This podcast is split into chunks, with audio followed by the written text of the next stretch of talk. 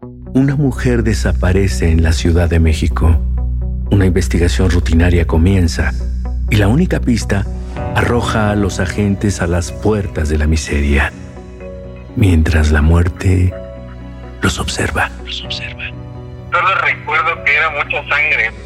Soy Damián Alcázar y juntos resolveremos un caso más de Fausto. Solo en Spotify.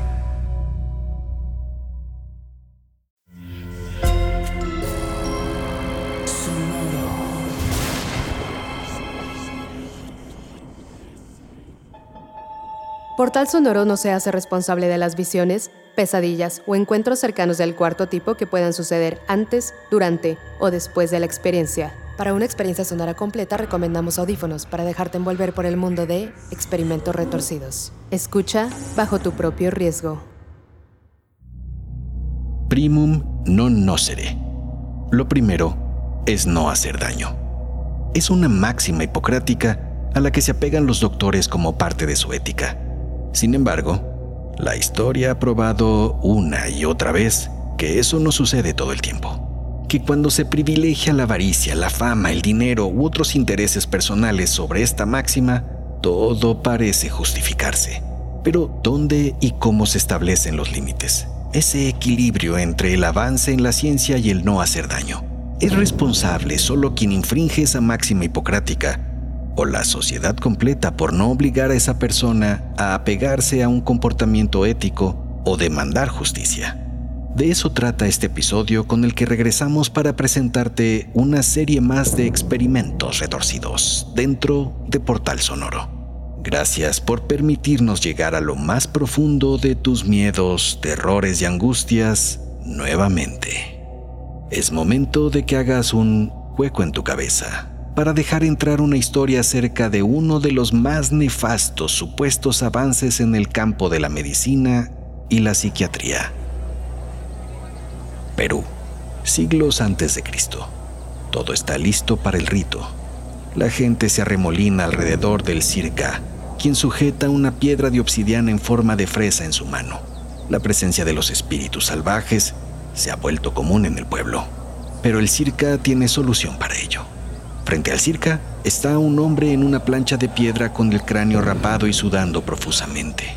Mastica las hojas de coca con ahínco esperando que sean suficiente, aunque, al menos para los intervenidos en los últimos tres rituales, no lo han sido.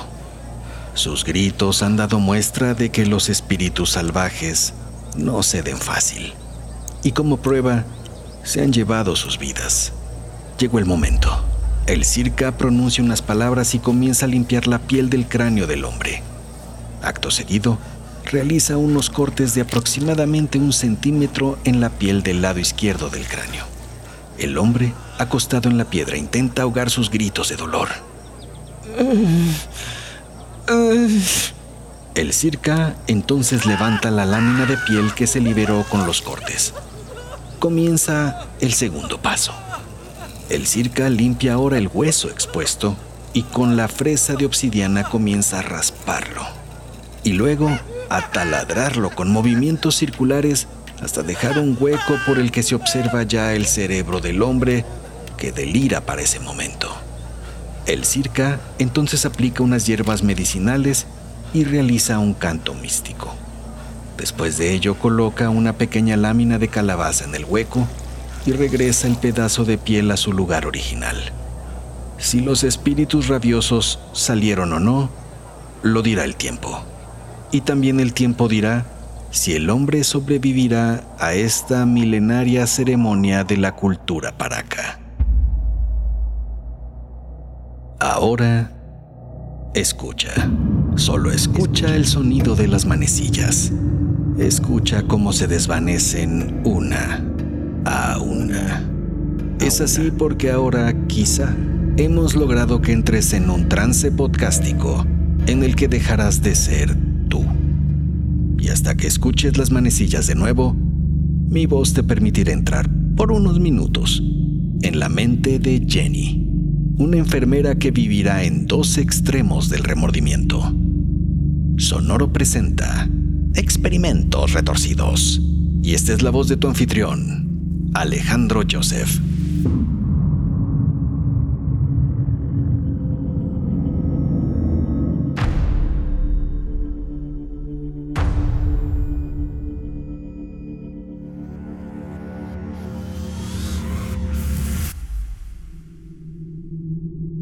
...1999... Instituto Mental Santa Coleta...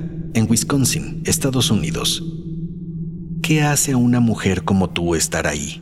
En ese cuarto que deja pasar tanta luz de sol, pero en el que se siente tanta tristeza. ¿Es el remordimiento de tus actos? ¿Es la solidaridad? ¿Es el arrepentimiento de no haber gritado al doctor Freeman que parara esa locura? La respuesta la sabes. Estás ahí por todo eso. Pero sobre todo, para hacer compañía a esa mujer que ahora juega con su perro Loli y su canario Skippy como si fuera inmune a su larga y escalofriante historia propia. A pesar de tu avanzada edad, tu labor, como desde hace 50 años, es cuidarla. Estás para lo que se le ofrezca, a ella o a los jefes en el psiquiátrico, gracias al generoso pago acordado con la familia de ella años después de la operación. Es tanto tiempo que ya incluso crees que perteneces tanto al lugar como ella. ¿Dónde está mi padre? Lo extraño. Hace tiempo que no me visita. Era correcto. Hace mucho tiempo. Exactamente 40 años. Vendrá pronto, Rosemary. Le mientes. Te ha enviado besos y abrazos. Rosemary comienza entonces a tararear la música de God Bless America. Dios bendiga América, mi dulce hogar. Cierras entonces la cortina. Es hora de su medicamento. Pero tu mente, tu mente te regresa muchos años atrás con esa tonada.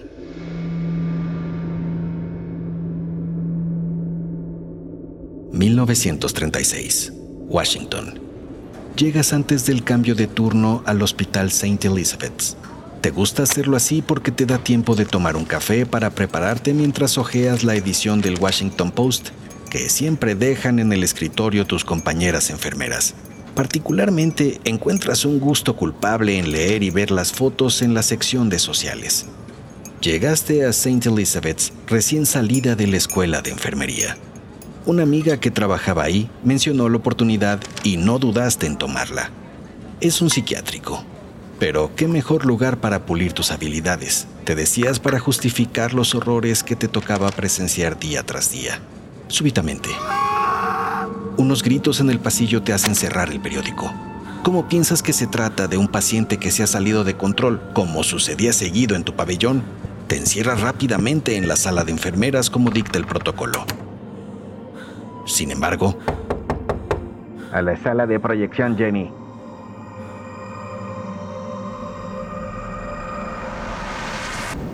La sala de proyección es pequeña, estrecha. Hay un ventanal al fondo que dejaría pasar suficiente luz al cuarto, de no ser por la cortina gris que lo impide. Del otro lado hay una moderna pantalla. Además de ti se encuentran otras cuatro enfermeras novatas, el doctor James Watts y otros dos doctores, ellos charlan sentados mientras ustedes están paradas y pegadas a la pared esperando instrucciones. Te frotas las manos sin que nadie te vea y miras a un lado y a otro. Te detienes para saludar con una débil sonrisa a los demás. ¿De qué se trata esto? Al poco tiempo, entra en la sala el doctor Freeman. Te encoges un poco de hombros y miras al suelo cuando pasa junto a ti. Sientes que te sonrojas un poco. Él lleva una amplia sonrisa en la boca e incluso aplaude levemente mientras se acerca a la cabecera de la mesa. Señores, señoritas, tomen asiento. Quiero compartirles mi visión del futuro. Luego de un pequeño guiño de Freeman, una de las enfermeras enciende un proyector de transparencias y baja el interruptor de la luz. La fotografía de un hombre en blanco y negro se proyecta en la pantalla. Antonio Egas Moniz, portugués y uno de los hombres más importantes en nuestros días. Leucotomía prefrontal y lobotomía. Correcto, James. y de ahora en adelante nuestro futuro. Enseguida se proyecta otra transparencia donde se observa a Moniz trabajando en el cráneo de un hombre. Te llevas la mano a la boca de manera inconsciente. Esto es lo que haremos de ahora en adelante con nuestros pacientes. Revolucionaremos la psiquiatría paso por paso y ustedes, ustedes todos, serán mi grupo de trabajo. Toda esa mañana y varias más, el trabajo giró en torno a platicar más acerca de Moniz, de cómo sus experimentos con chimpancés mostraron que podían tranquilizar incluso a animales de ese tamaño, de la técnica utilizada, de la belleza en la simplicidad. Los pensamientos, sobre todo los angustiantes y obsesivos, dan vuelta en el cerebro, viajan, conectándose de una parte del cerebro a la otra. Lo único que tenemos que hacer es cortarles el paso. Luego de un par de semanas, el primer paciente está programado.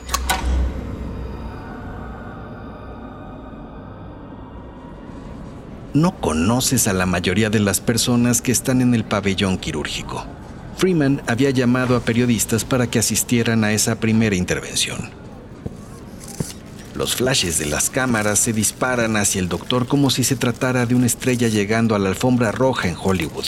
Tanta atención te hace frotarte las manos disimuladamente sin que te vean.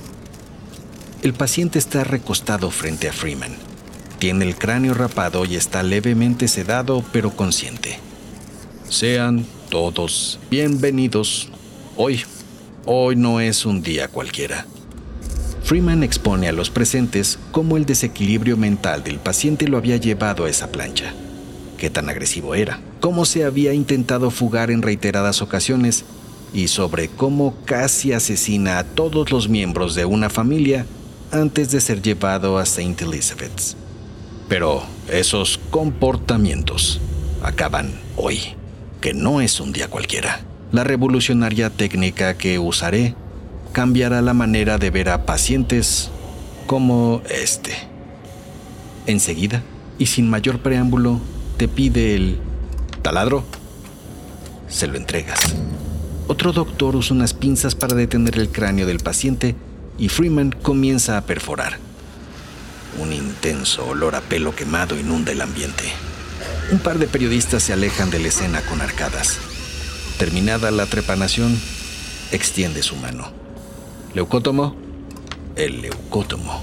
Un instrumento semejante a un tubo del que salía una especie de picayelos un poco abultado en la punta, que parece sacado de una sala de sádicos. Freeman lo coloca dentro del orificio y lo comienza a mover en círculos. Estoy cortando parte de las conexiones nerviosas en el cerebro que causan esos comportamientos erráticos y agresivos en el paciente. Una de las enfermeras se desmaya y apenas alcanzas a detenerla antes de llegar al piso. Freeman la mira de reojo y continúa. Esos pensamientos agresivos ya no circularán más. Luego de unos minutos, Freeman saca el leucótomo y coloca una especie de tapón en el hueco de la trepanación, cose la piel y listo. Los asistentes aplauden como si hubieran visto un milagro. Pero tú, tú miras con horror cómo los ojos del paciente dejan de tener brillo.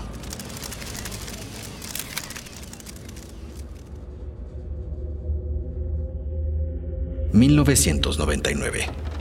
El cuarto está oscuro y la mujer que cuidas no quiere acostarse a pesar del medicamento.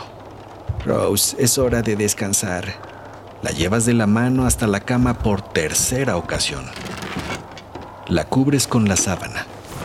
Se queda quieta. De muchas formas, Rose era una especie de niña de dos años a pesar de tener pasados los 80. El paso del tiempo las ha hecho cómplices en muchos sentidos, pero nunca amigas. Tú solo eres un conveniente contrato para la familia y casi una extraña todos los días a los ojos de Rosemary. No sabes a esta altura si te arrepientes de arrojar tu vida a su cuidado. Pero, por otro lado, piensas que la recuperación que ha tenido Rose con los años ha valido la pena y que se debe a tus cuidados y a los doctores en Santa Coleta. Sin embargo, Estás cansada. Y justo cuando estás en esos pensamientos, Rose se levanta de la cama por cuarta ocasión y te pide que jueguen a las cartas. Las cartas.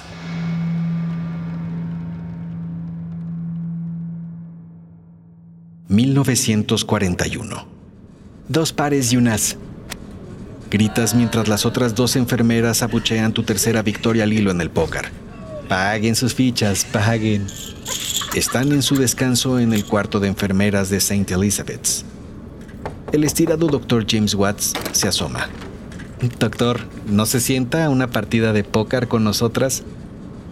No, enfermera Jenny, de hecho, eh, quería hablar con usted un momento. Volteas a ver a tus compañeras con disimulo y estiras la cara como si la invitación del doctor Watts pudiera tener otra intención. Tú y el doctor caminan hasta la oficina de él.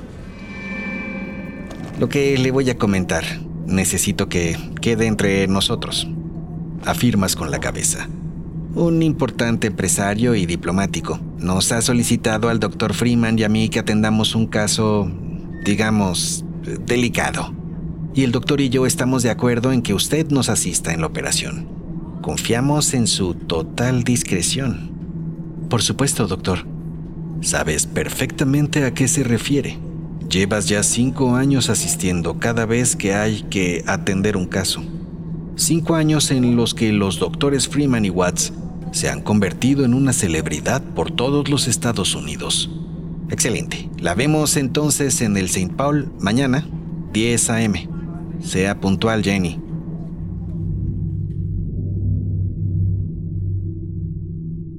St. Paul, 9.50 m deambulas por el pasillo principal de ese hospital de especialidades. Cerca de las 10, al final del pasillo que da a la puerta trasera, el doctor Watts te urge desde lejos con el brazo que vayas hacia allá. Quedan bajo el marco de la puerta trasera cuando llega una limusina y se para frente a la entrada. Sale de ella el famoso empresario y diplomático. Es como si vieras en movimiento una de las tantas fotos que has visto centenares de veces en el diario por las mañanas. A continuación, sale del auto una mujer joven, quizá unos pocos años mayor que tú. Ella intenta correr, pero el empresario la toma del brazo con fuerza y la lleva hasta la puerta con jaloneos. Señor, es lo único que atinas a decir mientras pasa a tu lado el empresario. Pero la mirada de ella, la mirada de pavor en el rostro de ella, eso es lo que te queda indeleble en el cerebro.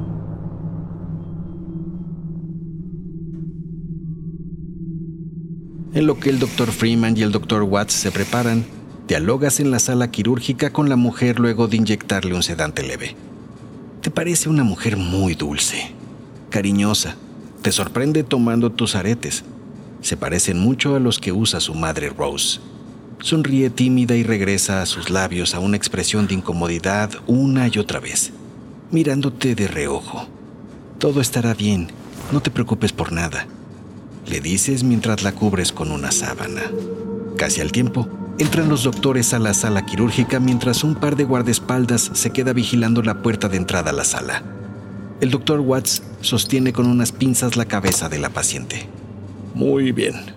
¿Qué tal que nos canta un poco mientras comenzamos? Me dijo ahora su padre que le gusta God Bless America. Cántela. Dios bendiga América, mi dulce taladro.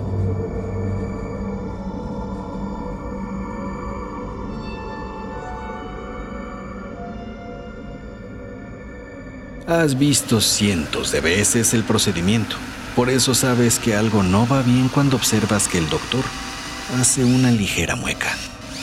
La mano parece temblarle, pero es algo que quizás solo tú notas. Doctor, silencio, Jenny. Su tono confirma tu sospecha. Al terminar la operación, nadie pronuncia palabra. Los doctores salen entonces de la sala y alcanzas a ver cómo se dirigen al empresario que los espera afuera. Se estrechan la mano, luego de lo cual el empresario y sus guardaespaldas se marchan. Freeman regresa a la sala y te pide que te quedes con la paciente hasta que se le pase el efecto del tranquilizante.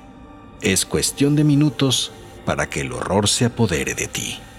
La mujer solo mira el vacío y un hilito de baba comienza a escurrir por la comisura de sus labios. Su rostro es inexpresivo, pero por su tono de piel pareciera haber visto espíritus, fantasmas. Toma su brazo y lo llevas hacia ti.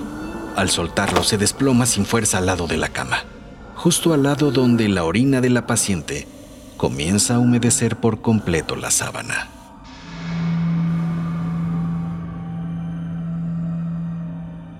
...1946...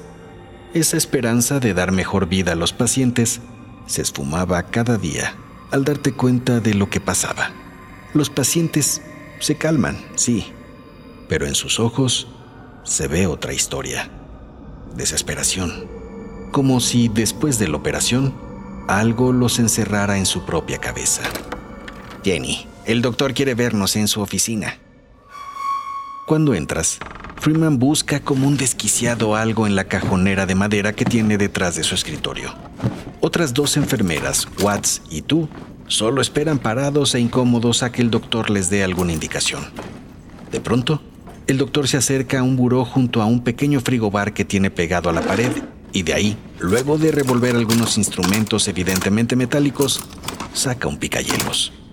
Ajá, aquí está. Lo sabía. Los cuatro se quedan mirando al doctor intrigados e inciertos. Ahí está... ¿qué? Esto, James. Anoche tuve un sueño. ¿Saben cuánto nos tardamos taladrando cráneos de pacientes? A este ritmo nunca terminaremos de sanar a todos. Este es el instrumento que necesitamos para acelerar el nuevo proceso. La lobotomía transorbital. No entiendo cómo no se nos ocurrió antes. ¿Qué es lo más cercano a las conexiones, James? El órgano visual, ¿cierto? Levantaremos el párpado y meteremos este picayelos directamente debajo de él y con un martillo romperemos los pequeños huesos que nos impiden llegar a las conexiones y listo. Habremos hecho el trabajo en menos de 10 minutos. Se trataba de una locura que se puso en marcha al día siguiente y los pacientes fueron pasando uno a uno hasta dejar irreconocibles a todos, incluso a un niño de cuatro años que solo llegó ahí porque los padres consideraban que era muy guerroso. Pero para Freeman no era suficiente dejar su estela de daños cerebrales en St. Elizabeth's. Un día los llamó al estacionamiento del hospital y ahí reluciente como un pequeño barco, estaba... Les presento el Lobotomóvil, un nombre ingenioso sin duda. Recorreremos con él todo instituto mental del país, sobre todo aquellos que estén más alejados. Curaremos a cientos, a miles, seremos dioses. Todo el planteamiento te rebasaba.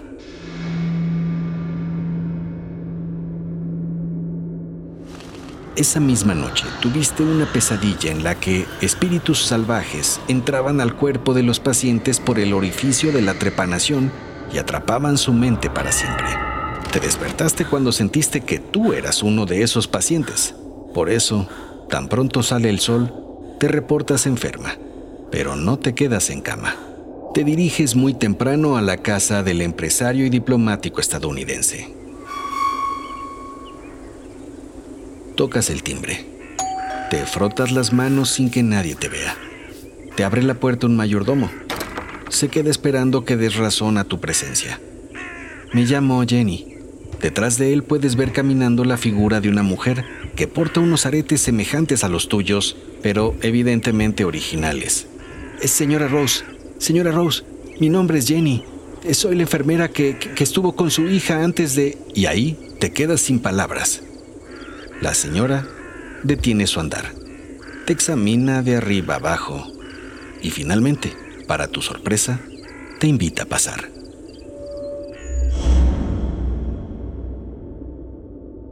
...1999... Trabajas para la familia del empresario desde hace cinco décadas. Tu labor es hacerle compañía a la hija que tienen internada en Santa Coleta. El paso del tiempo las ha hecho cómplices en muchos sentidos, pero nunca amigas. Es así porque ella no puede recordar quién eres, como si cada día volviera a empezar desde cero. Hacia el final del día te toma confianza y es así como logras llevarla a la cama tres o cuatro veces cada día antes de que se quede dormida. Es entonces que la cubres con la sábana, como aquel día de la operación, aquel día que te hubiera parecido mejor cubrir su cuerpo por completo con la sábana. Despierta. Es hora de que vuelvas a ser tú. De que regreses lentamente. Escuchas las manecillas de nuevo una a una mientras te haces consciente de que tu cráneo no presenta perforaciones y de que no hay un picayelos cerca de tus ojos. Y esa leve punzada que sientes es solo por el sentimiento de haber escuchado después de unas semanas de descanso un nuevo episodio de Experimentos Retorcidos en Portal Sonoro. Esta historia estuvo inspirada en los trabajos experimentales de lobotomía que realizó Walter Freeman desde 1936 hasta prácticamente su muerte en 1972. Los trabajos de Freeman se nutrieron de la técnica desarrollada por el portugués Alberto Egas Moniz, considerado el padre de la psicocirugía y quien comenzó a utilizar la lobotomía como método para tratar la esquizofrenia. Fue tal la admiración por el trabajo de Moniz en todo el mundo que fue acreedor al Premio Nobel en 1949, un premio que hoy en día se pelea porque se ha retirado, asunto que la Academia Sueca se ha negado a realizar. Se calcula que Freeman realizó 3.500 lobotomías durante su carrera, incluidas las de 19 jóvenes y un niño de 4 años de edad. Si bien los resultados de sus lobotomías fueron a menudo decepcionantes, en ocasiones producían mejoras significativas en los síntomas, al menos eso aseguraban quienes convivían con los pacientes. Y eso mantuvo viva la emoción por la operación durante décadas y convirtió a Freeman y a su socio James Watts en celebridades en los Estados Unidos. Sin embargo, era más probable que los pacientes quedaran con discapacidades graves, sufrieran pérdida de memoria, incontinencia e incapacidad para hablar luego de ser sometidos a una lobotomía. Podemos decir que, en realidad, Freeman nunca hizo ciencia, pero vendió también su trabajo que muy pronto se utilizó la lobotomía para supuestamente tratar la homosexualidad, la angustia y la depresión. La propia Administración de Alimentos y Medicamentos de los Estados Unidos, la FDA, aprobó en los primeros años la lobotomía como técnica para tratamientos psiquiátricos, pero más adelante la prohibió totalmente ante tan pocos resultados positivos. De entre todas y todos los pacientes de Freeman, sobresale Rosemary Kennedy, la primera hija del empresario Joseph Kennedy y Rose Fitzgerald, personajes muy relevantes en la historia de los Estados Unidos y padres de John F. Kennedy. Rosemary parecía desde niña tener un problema mental, asunto que preocupaba a su padre Joseph, que buscaba posicionar a la familia como una de las más influyentes en Estados Unidos y que tenía el temor de que se dijera que su familia tenía problemas mentales. Rosemary fue lobotomizada a sus 23 años, en un intento de curar su supuesta ninfomanía. Luego de la operación perdió la capacidad de caminar y hablar y pasó sus últimos 55 años encerrada en Santa Coleta, donde falleció finalmente por causas naturales en 2005. Hay un detalle de Freeman que lo vuelve más sádico y terrorífico. El hecho de que, a pesar de que había ya medicamentos para tratar los problemas de otra manera, Freeman nunca dejó de practicar la lobotomía. Los personajes y situaciones presentados en este episodio, aunque inspirados en hechos reales, son ficticios. Si quieres saber más acerca de las lobotomías de Walter Freeman, no dejes de consultar las ligas a materiales de interés que dejamos en las notas de este episodio. Pero no te detengas ahí. Hazte como propósito de año el escuchar todos los episodios de experimentos retorcidos para decirnos cuál es tu favorito. Y ya en esas, ¿qué tal refugiarte en las sombras de la casa grande? adentrarte en el mundo de Stephen o transportarte a las dimensiones oscuras. Las otras tres producciones que forman parte de este colectivo llamado Portal Sonoro. No olvides dejarnos un comentario o calificación en Spotify o Apple Podcast. Te leemos, nos importa y nos da sentido. En la producción de este programa participamos Karina La Fresa Riverol, Israel El Bisturí Pérez, Daniel El Tijeras Sandoval y un servidor, Alejandro El Taladro Joseph. Yo te espero en el próximo episodio, en el que exploraremos un nuevo experimento retorcido.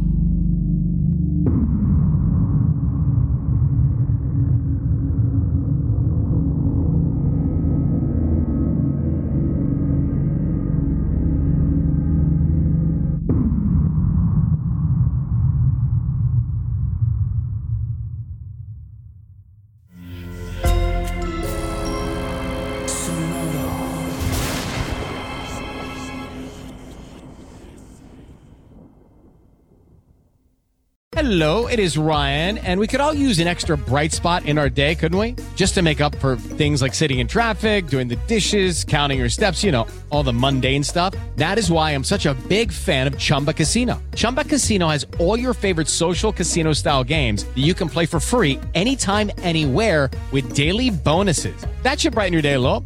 Actually, a lot. So sign up now at chumbacasino.com. That's chumbacasino.com. No purchase necessary. BGW. Void were prohibited by law. See terms and conditions. 18 plus. Una mujer desaparece en la Ciudad de México. Una investigación rutinaria comienza y la única pista arroja a los agentes a las puertas de la miseria, mientras la muerte los observa. Los observa. Solo recuerdo que era mucha sangre. Soy Damián Alcázar y juntos resolveremos un caso más de Fausto. Solo en Spotify. Sé bienvenido a Tristan Terror, mi podcast donde comparto múltiples vivencias paranormales que mi propia audiencia me manda.